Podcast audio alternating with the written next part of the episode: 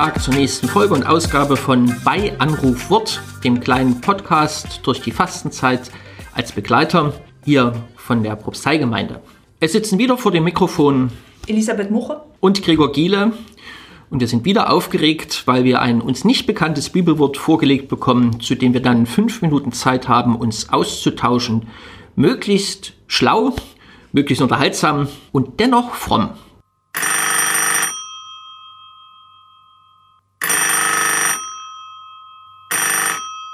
Einen schönen guten Morgen. Hier ist Rita mit einer neuen Bibelstelle. Wir gehen diesmal wieder in die Psalmen. Die Hörerin schreibt, mein Lieblingsbibelwort wechselt immer mal. Momentan habe ich Psalm 118, Vers 14. Meine Stärke und mein Lied ist der Herr. Er ist für mich zum Retter geworden. Und sie fügt hinzu, diese Kombination von Stärke und Lied, geistlicher Kampf und Freude und die persönliche Komponente. Gott setzt sich für mich ganz persönlich ein, so dass ich singen und ihm danken kann. Das verbinde ich mit diesem Wort. Die Zeit läuft. Damit Sie eine Vorstellung haben, wie das bei uns aussieht, mir sitzt Schwester Elisabeth gegenüber, hat vor sich die Lutherbibel und die Bibel in gerechter Sprache. Mir wurde die Einheitsübersetzung von ihr zugeteilt und die Jerusalemer Bibel. Und plötzlich haben wir einen Vers, der ganz unterschiedlich klingt. Wir fangen mit Luther an. Wir fangen bei Luther an. Da ist der Psalm 118, Vers 14. Der Herr ist meine Macht und mein Psalm und ist mein Heil. In der Jerusalemer Bibel wird gar nicht gesungen. Meine Stärke und meine Kraft ist Jahwe. Er ist mir geworden zum Retter. In der Bibel in gerechter Sprache. Meine Stärke und mein Lied ist Jahwe. Gott wurde mir zur Befreiung. Und schließlich die Einheitsübersetzung. Meine Stärke und mein Lied ist der Herr. Er ist für mich zur Rettung geworden. Da merkt man schon, hier ringen die verschiedenen Übersetzer nach, in Akzentsetzungen, wie denn dieses Bibelwort richtig zu übersetzen ist. Da ist viel drin. Ich fange an einem Punkt an. Sie wissen es ja inzwischen schon, ich hatte es schon gesagt, ich bin nicht wirklich musikalisch. Ich liebe die Musik, aber die Musik erwidert diese Liebe leider nicht. Aber dass der Herr mir zum Lied wird, das finde ich einen spannenden Gedanken. Sie kennen bestimmt alle Ohrwürmer. Einmal gehört und ich krieg's nicht mehr aus dem Kopf. Geht mir das eigentlich mit Gott auch so? Einmal ihn erfahren und er ist der Ohrwurm meines Lebens? Spannende Frage, die wir offen lassen und nicht gleich zur Hausaufgabe machen. Tatsächlich war das Lied für mich auch der Begriff, der am stärksten wirkt in diesem, in diesem Psalm. Und die Hörerin schreibt es auch, diese Kombination aus Stärke und Lied ich bin auch nicht besonders musikalisch und habe die Erfahrung gemacht, wir hatten im Noviziat Gesangsunterricht.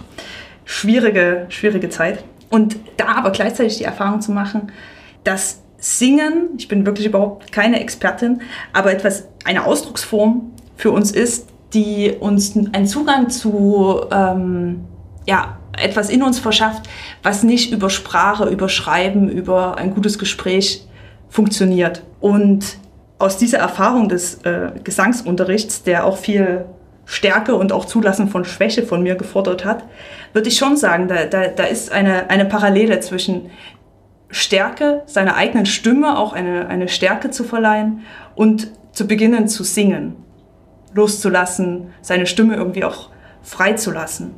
Und wenn darin Gott wirkt, ich glaube, dann kann auch was Schönes zum Klingen kommen, auch bei weniger musikalischen Menschen. Ja, und dann ist da wieder der Retter. Den hatten wir gestern schon. Falls Sie es nicht gehört haben, einfach nochmal den Podcast von gestern hören. Kleiner Werbeblock. Wenn ich Rettung höre, denke ich natürlich zuerst an die großen Katastrophen. Ich bin in existenzieller Not, ich habe Hunger, ich habe kein Dach über den Kopf, ich bin krank. Irgendwas geht grundlegend schief in meinem Leben.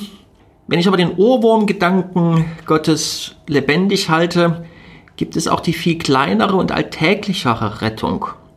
Da begegnet mir jemanden, er sagt mir was und ich suche nach dem richtigen Wort, das für ihn gut ist. Und dann sich vom Geist Gottes inspirieren zu lassen und er rettet mich aus meiner Wortlosigkeit. Oder ich spüre, dass ich irgendwie in einer Situation gefordert bin, etwas zu tun, ohne zu wissen, was es ist. Und aus dieser Ratlosigkeit rettet mich der Herr, wenn er mein Ohrwurm ist. Ich würde Rettung also gerne nicht nur so hochhängen auf die Katastrophensituation, sondern viel alltäglicher verstanden wissen. Auch hier nochmal die alternative Übersetzung schließt auch ein bisschen an gestern an und unser Ringen um Rettung. In der Bibel in gerechter Sprache übersetzen sie Gott, Gott wurde mir zur Befreiung. Und nach dem, was du sagst über, über Rettung im Alltäglichen und Rettung auch von äh, der Not, dass einem die Worte fehlen, dass man nicht weiß, wie es weitergeht, da finde ich das Wort Befreiung sehr stark. Es ist der nächste Schritt, den ich noch nicht unbedingt kenne, den ich aber frei im Raum setzen kann, weil Gott da ist, Grund ist, um mich herum ist. Und jetzt kommt noch die Hausaufgabe für heute. Ganz einfach, singen Sie heute mal. Trauen Sie sich.